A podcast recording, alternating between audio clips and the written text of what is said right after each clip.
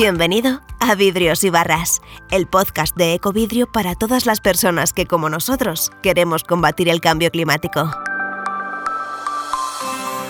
¿Y por qué no empezamos ya a hablar un poco más en positivo? Nos ha quedado, es cierto, todos tenemos un, sabor de boca bastante amargo y bastante agridulce tras esta COP, ¿no?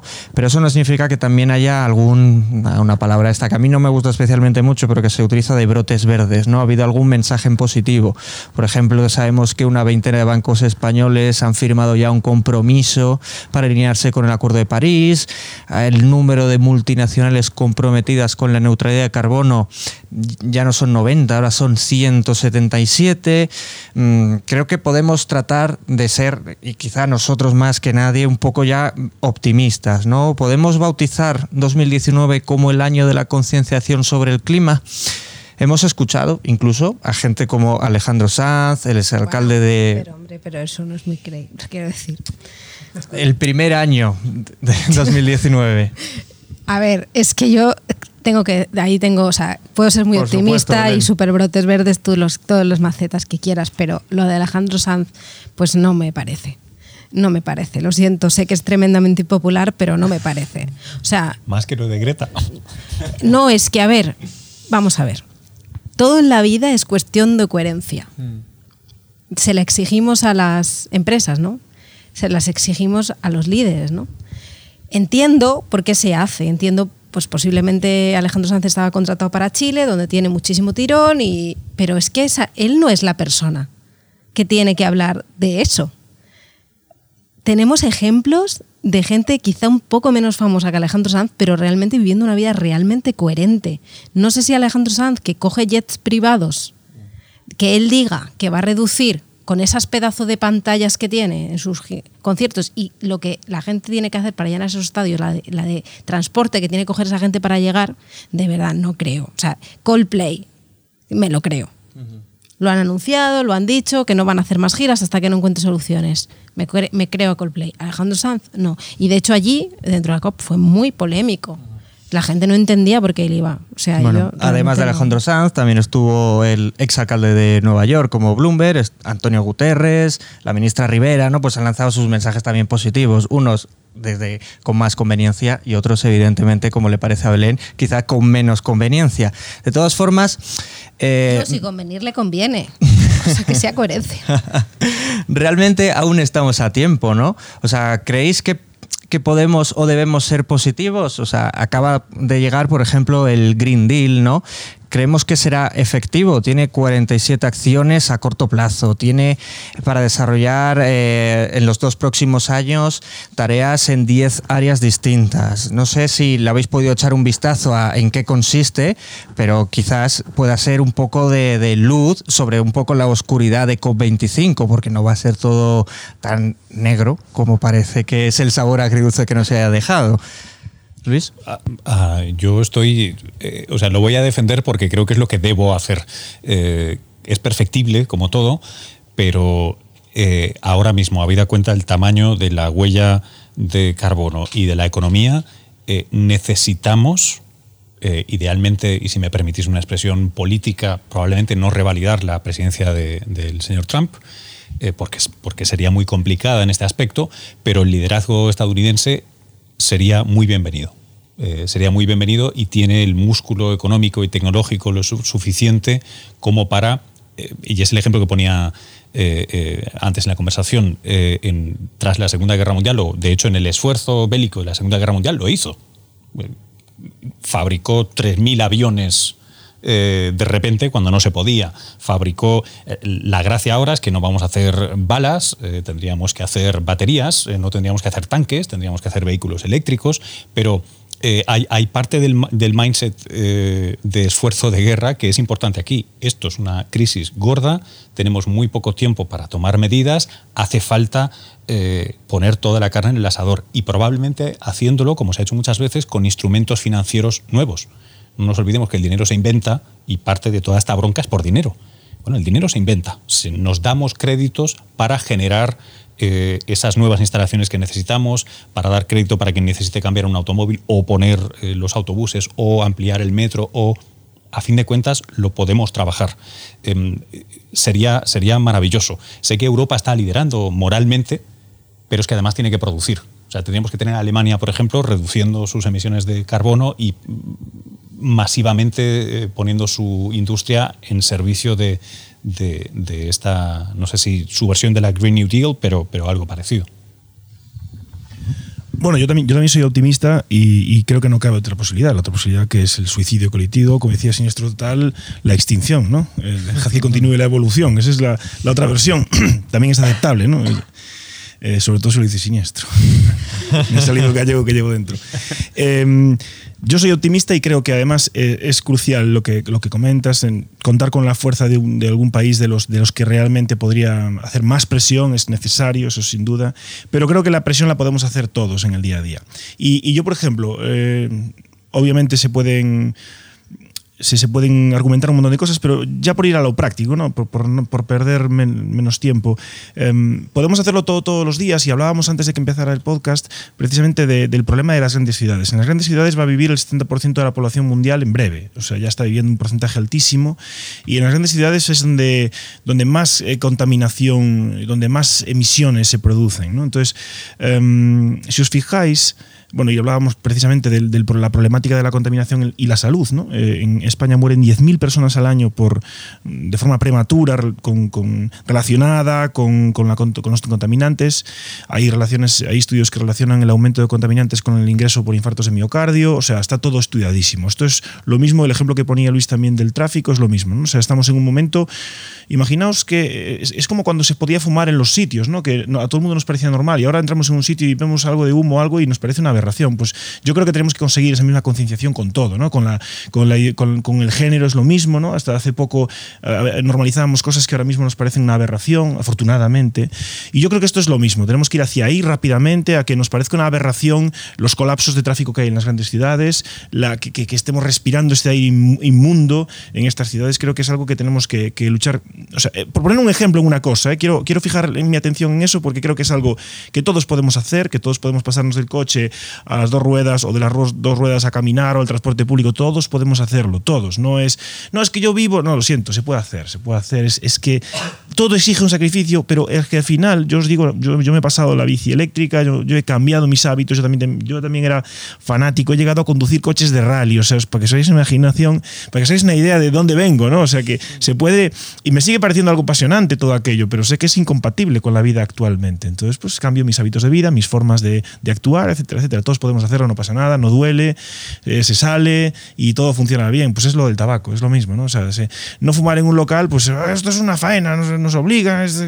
y ahora, pues lo agradece todo el mundo, creo. Vamos, creo que es evolución natural, debemos de evolucionar, ¿no? Hemos ido evolucionando a lo largo de la historia y esto es un paso más y creo que lo podemos hacer todos. Yo eh, también quiero ser optimista porque de hecho que lo soy. Em, creo que hay más conciencia que nunca y de verdad que, estoy convencida de ello. Veo mucha gente que ha cambiado sus hábitos, tú ponías el ejemplo de los coches de carreras, pues de esos millones. Y creo, eh, y esto sale un poco quizá del tema, pero tú has eh, mencionado a la ministra Rivera y yo he estado allí con, trabajando con, viendo a su equipo trabajar y cómo estaban. Yo jamás, de verdad que esto suena muy patriótico y no soy, porque no me gusta nada significarme, pero el orgullo que hemos sentido los que hemos visto trabajar a esta señora allí, estos días, dejándose la piel por defender cómo queremos, qué, tipo de sociedad quiere, qué tipo de acuerdos quiere, desbloqueando en el último momento y de madrugada cuando la Copa estaba a punto de fracasar, porque la Copa estuvo a punto de, fracasar, la madrugada del sábado estuvo a punto de, estuvieron a punto de cancelarla y de, decir que era auto fracaso, y ellas y su equipo han ido y han, ellas, es claro, ella es negociadora, o sea, es que además de todo, ella es experta en negociación y han desbloqueado y, Europa también ha mostrado una cara eh, con el New Green Deal eh, apoyando, o sea, aprobándolo durante la COP allí, o sea, en Bruselas. No sé, yo me ha quedado como una sensación de orgullo de decir, joder, sí que hay gente y sí que hay políticos que quieren cambiar las cosas y sí que hay empresas que quieren implicarse. O sea, claro que habrá mucha gente que aproveche para meterse por una beta y, limpiar su imagen. Sí que creo que está en la reputación de las empresas. Mm, eh, eh, ir por esta senda y no por otra, porque creo que tienen mucho que perder. Si no lo hacen, va a ser tremendamente impopular.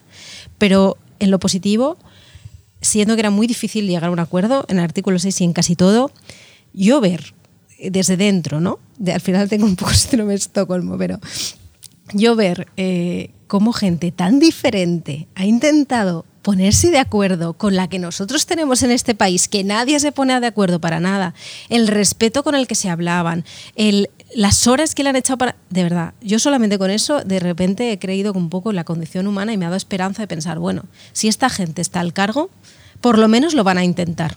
Y esto no sé, quizás se sale un poco del tema, pero el, lengua, el, mensaje positivo que yo quiero lanzar cuando la gente está descreída de la política, que creo que todos nos pasa o nos ha pasado, de verdad hay gente que le importamos más de lo que pensáis, aunque solo sea porque son seres humanos con hijos exactamente igual que nosotros. Eso es lo que creo. Bien. Pues mm, yo volviendo un poco al origen de la pregunta, ¿no? Mm, igual que antes decía que no era catastrofista, sino realista, siento ahora discrepar un poco con toda vuestra positividad y de verdad que me gustaría tener un poquito más, pero siendo realista creo que queda tanto por hacer, os lo digo en serio. Eh, me parece fenomenal toda la voluntad que podamos tener la sociedad y por supuesto que tenemos que tomar todos partido en acciones, pero mientras los políticos no se pongan las pilas y tomen eh, medidas urgentes, esto es muy complicado. Comulgo totalmente con lo que decía Luis en que es necesario que Trump no se revalide en el poder para que Ocasio Cortés pueda sacar adelante el Green New Deal. Pero creo que además, y a lo mejor os pareceré un poquito utópica, hay que darle también un poco la vuelta a este sistema de transacción neoliberal, ¿no? En el que ahora de pronto, no por ser todos más ecológicos, vamos a pasarnos todos a las baterías y a lo eléctrico. Quiero decir, si hasta ahora hemos esquilmado el planeta en busca de, de, energías fósiles, no vamos ahora a esquilmar el planeta en busca de minerales que nos mm, proporcionen baterías. Que no nos olvidemos que las baterías tienen que hacerse de minerales limitados como el litio y que están provocando ya una serie de catástrofes en los paisajes de, de, Chile eh, mm, tremendos, ¿no? Y de, de Bolivia concretamente, perdón. Entonces, creo que también hay que dar una vuelta a este sistema de consumo y no hablar de, de mm, quizá de sacrificio, que es una palabra que a la gente le entra fatal, pero sí de reeducación y de que al final todo lo que nos gastamos nos viene a ser más que el tiempo que hemos invertido en ganar ese dinero. Entonces, no podemos estar en una rueda en la que ganemos y gastemos. Por eso decía, lo de darle una vuelta a este sistema neoliberal eh, de transacciones económicas constantes, en la que vamos a sustituir ahora de pronto todo lo fósil por lo de baterías, seguiríamos en lo mismo, ¿eh? O sea, dentro de 20 años tendríamos que estar hablando de dónde meter todos estos residuos y que, cómo hemos esquilmado el planeta para obtener minerales. Hay que darle toda una vuelta a esto y reeducar otra vez a la sociedad en que no todo viene siendo en este sentido de comprar. Pero todo esto, además, tiene que venir reforzado, como decía, por sistemas políticos. Por supuesto, todas las empresas están invirtiendo ahora en medio ambiente. No todo es greenwashing. Hay eh, muchas empresas que están haciendo una transición hacia la sostenibilidad, pero también porque saben que si no, eh, no van a cotizar en bolsa lo que deberían. Es decir, todos los en comerciales y los que trabajan en temas bursátiles saben que si no invierten en una cara más sostenible, eh, desde luego no se consideran empresas rentables a largo plazo. En este aspecto de que hay buena voluntad por parte de la mayoría, sí podría ser un poco positiva, pero me parece que vamos con muchísimo, muchísimo retraso y los políticos no están dando el nivel a nivel general muy contenta de Teresa Rivera, también de CLA y de todo lo que queráis, pero las medidas no están sobre la mesa y hace falta un paquete de medidas muy urgente y vamos con muchísimo, muchísimo retraso. Pero es que tampoco hemos tenido presupuestos, quiero decir, es que claro, tenemos un gobierno de ahora mismo de juguete, entonces hasta que no se pueda, yo que no estoy aquí pagada por el gobierno, ¿eh? pero quiero decir, tampoco se puede avanzar si no podemos desbloquear el Parlamento, también eso es verdad, estoy convencida que si hubiéramos tenido una mayoría sólida en, para, por un lado o por el otro se hubieran podido aprobar leyes, pero claro, que estamos en un momento de bloqueo político, entonces claro, es una situación delicada que se suma a otra extremadamente conflictiva. Sí, sí Belén, lo, lo entiendo perfectamente y tienes toda la razón. Es decir, no el momento político en España no ha ayudado para nada. Pero ahora no hablaba solo de España, o sea, cuando me refería al Green New Deal y a darle una vuelta a todo este sistema, eh, creo que es algo que concierne a todos los países y de hecho la prueba la tenemos en que la, la COP, veníamos hablando, ha sido del todo infructífera, ¿no? Eh, yo os digo y me aventuro y ahora sí voy a hacer yo un poco de profeta. Lamentablemente me temo que se va a vender la ecología en plan baterías y pásate inmediatamente a todo este sistema y va a haber una transición mmm, no ecológica, sino de sustitución. Con lo cual repetiremos problemas eh, eh, a corto plazo. Y ojalá me equivoque, os lo digo de verdad. Entiendo lo que dices y me imagino por qué lo dices. Yo creo que la historia prueba que las cosas van distintas. Yo creo que hubo un tiempo en el que a todo el mundo le parecía razonable que el sufragio universal fuera una cosa utópica y estúpida e irrealizable. Eh, Obama decía una cosa, un tipo que era muy pro lucha contra el cambio climático, que un gran país o una gran sociedad es como un transatlántico. Uno no puede virar el timón con violencia, tiene que hacerlo de a poquitos, de muy a poquitos. Eh, la evolución a lo largo del, sobre todo el siglo XX y lo que llevamos de XXI, es maravillosa. Pensad que no tiene ningún sentido que estemos haciendo lo que estamos haciendo. Es un, es un gran logro de la humanidad el tener esos satélites en órbita, hacer toda esa ciencia, percatarnos de lo que está sucediendo y querer tomar medidas. A mí me parece un prodigio ético, científico, humano. Eh, está bien que en esa distribución normal haya gente pues, que se sitúe como se puede situar Greenpeace en un extremo de la distribución y por tanto con su extremo, válgame la redundancia, ayude a que se desplace la normal, ¿no? El conjunto de la sociedad avance hacia un lugar que tal vez el ideal no es el de esa manifestación extrema, pero está muy bien que vayamos avanzando poco a poco. Lo hemos visto en las últimas décadas con cosas maravillosas. El, el matrimonio entre personas del mismo sexo, que os recuerdo que hace 30 años era otro motivo de chiste. Eh, vamos avanzando moralmente, siempre es así. Siempre hay gente que estará indignada y vaya por delante, y siempre hay gente que quede rezagada y sea el gruñón en las cenas de Navidad, que por cierto nos queda poco. Em, pero esa es la lógica humana, y mientras sigamos funcionando con un hardware de 200.000 años, al que le hacemos actualizaciones de software, la última a mitad del siglo XX, em, estamos en ello, estamos esperando la próxima actualización en la que vamos a ser más sostenibles y moralmente más perfectos. Estamos llegando. Efectivamente, queda mucho camino por recorrer, quedan muchas acciones, quedan muchos más gobiernos que implicarse, quedan muchas más instituciones, empresas que adherirse pues a estos compromisos que están adquiriendo muchas otras empresas y como decías tú Luis, puede que estemos ahora justo como en el momento de principio del siglo XX antes de que se aprobara el sufragio, por ejemplo, de en Estados Unidos de la raza negra, ¿no? Te quiero decir, puede que estemos ahora mismo en ese momento incipiente de que estamos presentando todos nosotros aquí y espero que nos toque una mesa de Navidad con unos cuñados en el cual tengamos que estar defendiendo el por qué sí que existe esta emergencia climática y existe este cambio climático, pero estoy seguro que aquí hay unas importantes semillas eh, y, vais a ser unos grandes comunicadores de la realidad que tenemos ahí delante y donde no ya es necesario actuar, no ayer, sino hoy para mañana y para pasado y el resto de días. Si os parece, vamos a concluir aquí el podcast. Muchas gracias, Miriam, por estar aquí con nosotros desde Galicia. Eh, si nos dices desde dónde te pueden encontrar los oyentes. ¿Perdona? Sí, dinos desde dónde te pueden encontrar los oyentes en redes sociales. Ah, pues eh, Miriam Leiros en Twitter, eh, luego en la página de teachersforfuturespain.org y bueno, así básicamente, ¿no? Eh, funcionamos como Future Spain-bajo, también eh, Future-Spain, también en el movimiento Teachers for Future Spain. Y bueno, encantada de haber participado en este podcast y encantada de haber colaborado con todos vosotros. Muchas gracias también a ti, Martín, eh, Martín Barreiro, por haber venido, metrólogo de Televisión Española. A ti te conoce todo el mundo que ponga las noticias de Televisión Española, que es un gran tanto por ciento, pero dinos, por favor, dónde podemos encontrarte también. Bueno, mi, Instagram es Martín Barreiro, bueno, tiene una barra baja por cada lado, pero bueno, es fácil de buscar. Y el Twitter también es M, algo así, M Barreiro, barra baja TV, Martín Barreiro, pero sí, es fácil de encontrar.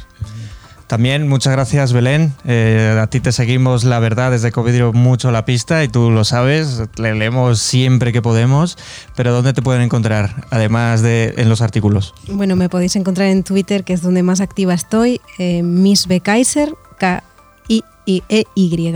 Es que es un poco complicado, pero por favor no pongáis y latina, es con K y con Y. Y por último, muchas gracias Luis, eh, también por haber estado con nosotros, divulgador científico, que nos has dado una visión que, eh, bueno, muy amplia desde la parte científica. ¿Dónde te pueden encontrar a ti? Eh, yo, Luis-Quevedo. Así de fácil. Ya. Muchas gracias a todos los oyentes y espero que mm, todos vosotros seáis también una pequeña semilla a favor de la lucha contra el cambio climático. Hasta aquí un nuevo episodio de Vidrios y Barras, el podcast de Ecovidrio donde escucharás voces cargadas de ideas para proteger lo que más nos importa. Y si te ha gustado, no olvides suscribirte y compartir este podcast con alguien a quien pueda interesarle su mensaje.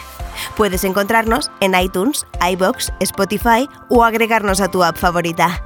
¡Hasta pronto!